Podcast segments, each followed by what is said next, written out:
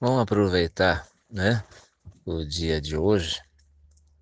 Nós estamos aqui às 16 e, e 26 dessa tarde de quinta-feira.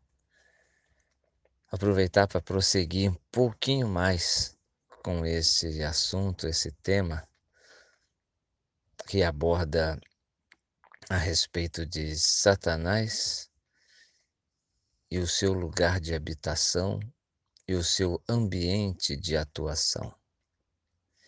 Então, um dos tópicos tem sido a respeito do ambiente de atuação de Satanás, e nós já vimos aqui. Né? Então, talvez é, eu replique essa minha gravação, não hoje, na quinta-feira, mas amanhã, para deixar quem já ouviu né, o que já foi postado hoje na quinta, degustar um pouquinho, né, refletir, né, é, pensar um pouco sobre o que eu falei já durante o dia de hoje, nessa quinta-feira, sobre esse assunto. Mas eu estou gravando ainda hoje mais essa terceira parte, né? Um tempinho atrás fiz uma pequena introdução, mas são módulos assim bem separados e, e que dá para se formar uma ideia, entender o que eu estou tentando comunicar em cada tópico desse, em cada, em cada gravação, em cada áudio desse, né? Para não ficar muito longo e vocês poderem ter assim é, esse estudo, né? Assim dividido. Então agora, não, eu quero é, comentar com vocês a respeito da ação, do modo de operação do diabo. Existe já há muito tempo transitando no meio cristão a ideia, né? Eu vou chamar assim de a teologia do, de algo que eu chamo de o triunfalismo, né? Da, da igreja. Né? E essa ideia é uma ideia errônea, porque parte do princípio de que uma vez a pessoa aceitando o Evangelho, ela vai encontrar um caminho né, de vitória. Né? Ou seja, ah, você agora é um cristão, ou se não, dentro da linguagem do evangeliquez, né? agora você é crente, vai dar tudo certo, vai dar, e o diabo não atinge. Aí pegam textos né, como aquele que nós lemos hoje né, é, no Evangelho, de que aquele que é do Senhor, o diabo não toca. Aí faz disso uma teologia, né? E tira o estado de vigilância da pessoa, né?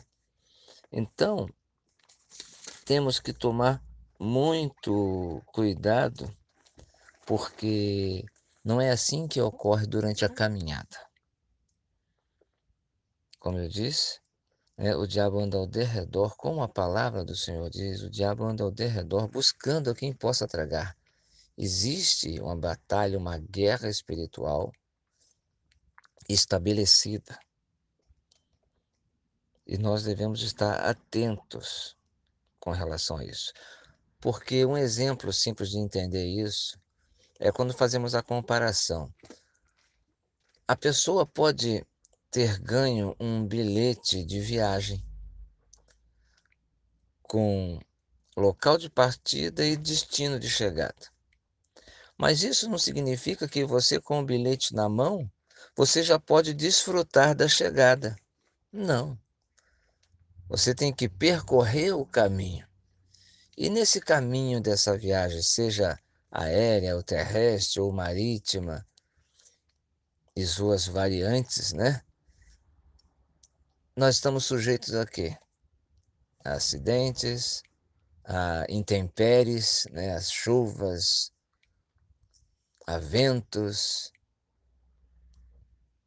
e algum evento que não esteja ali dimensionado por aquela proposta de você sair de um lugar e chegar no outro. Então, a salvação está em Deus é algo em que, em tese, a vitória é certa, mas o caminhar denota e precede de uma verdade também ensinada pelo Cristo. seja perseverante e vigilante, porque o diabo está ao derredor do caminho. Então nós temos que cuidar para que aquela fé que recebemos, que é a fé de adentrar o reino, que é a vida gloriosa na manifestação de Cristo na sua volta, nós possamos desfrutá-la sem nos perdermos no caminho. E também sermos atingidos de maneira descuidada pelos ataques do nosso inimigo. Então, exemplos dessa atuação para combater esse triunfalismo da igreja, que a igreja não é atingida, que o diabo não interfere, que o diabo, o diabo não ataque e não mude o curso. Volto a dizer, o final é de vitória, mas no curso nós temos que estar pronto para a luta, porque ele atua. Vamos ver um exemplo de um episódio na vida da igreja no Novo Testamento, onde o diabo teve uma atuação e a princípio parece que logrou êxito.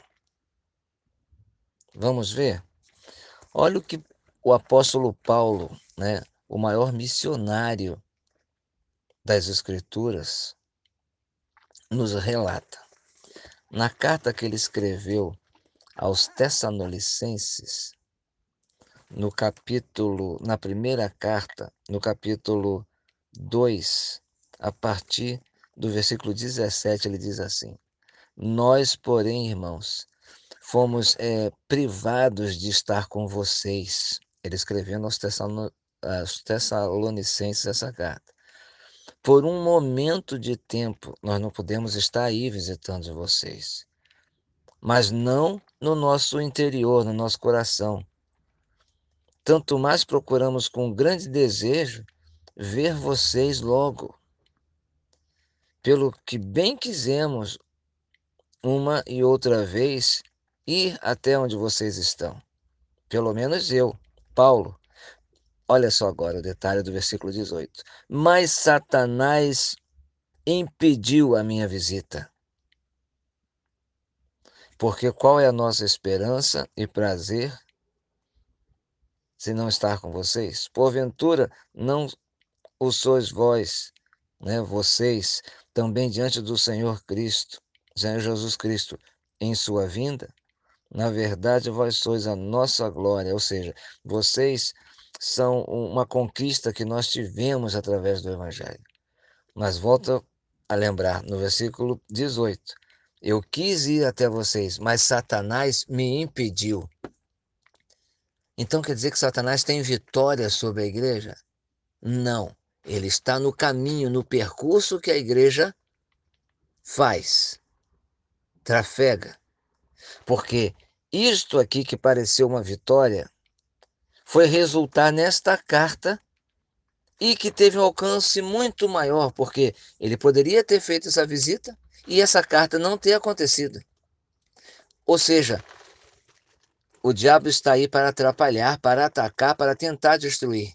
Mas a perseverança faz com que a igreja, o discípulo, consiga reverter os ataques nessa batalha em produto de maior glória e vantagem para a igreja diante, durante a caminhada. Por quê?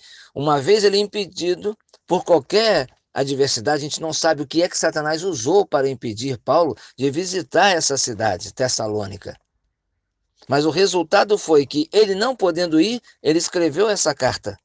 Escrevendo essa carta, chegou para eles e também chegou para nós através dos séculos e para milhões e milhões de pessoas que receberam essa carta, que tomaram conhecimento dela e se enriqueceram né, com as outras, os outros ensinamentos contidos nessa carta. Então, é desta forma que ocorre, na perseverança, mas o diabo atua assim.